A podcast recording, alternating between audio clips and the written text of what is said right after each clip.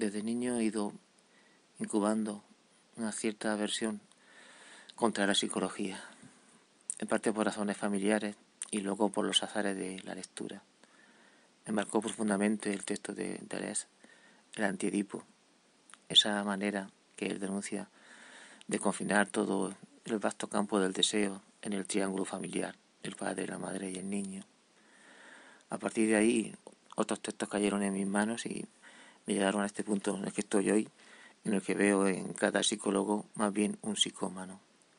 Decisivo el texto de Braustein, Psicología, Ideología y Ciencia, en el que sostiene que la psicología, más que una ciencia, es un dispositivo para controlar técnicamente la conciencia y la conducta de la gente. Lo hace desde materialismo histórico, pero me gustó, me encantó. Las cartas de Luz Salomé a Rilke, al poeta, cuando Rilke está muy mal, deprimido, destrozado, y piensa acudir a la terapia con Freud. Salomé lo que le dice no lo puede justificar lógicamente. Son cartas muy hermosas, pero no, no tienen un carácter racional. Yo creo que esta mujer es un exponente de lo que más tarde Falborda llamó sentipensamiento y que este antropólogo latino ve reflejado en el mundo indígena. Sentipensamiento de Salomé cuando le dice, mira, si quieres acudir a Freud te sentirás mejor, pero vas a perder la capacidad de escribir, dejar de ser un poeta y por fortuna Rilke no fue.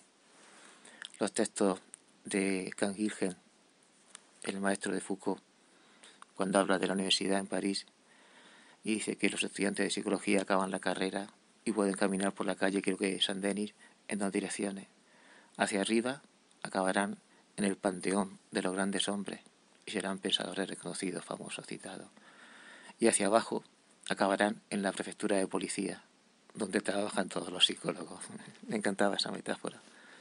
Y también muy contundente los escritos de Paul Ricoeur, pensador cristiano, impugnando la figura del psicoanalista, esa posición de superioridad, esa pretensión de esclarecer, lo que le ocurre al otro, tal si fuera un sucedáneo de la divinidad.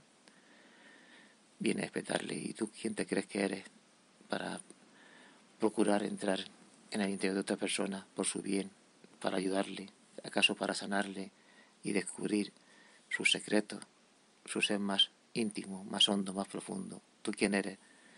Si es fácil que ni te conozca a ti mismo y no haya hecho contigo ese esfuerzo, que eres un sucedáneo de la divinidad. Por todo esto, se puede decir que hay postura de una terrible y tremenda aversión hacia la psicología y por eso reniego de todos los que hablan y escriben sobre la psique para justificar un saber que es un poder.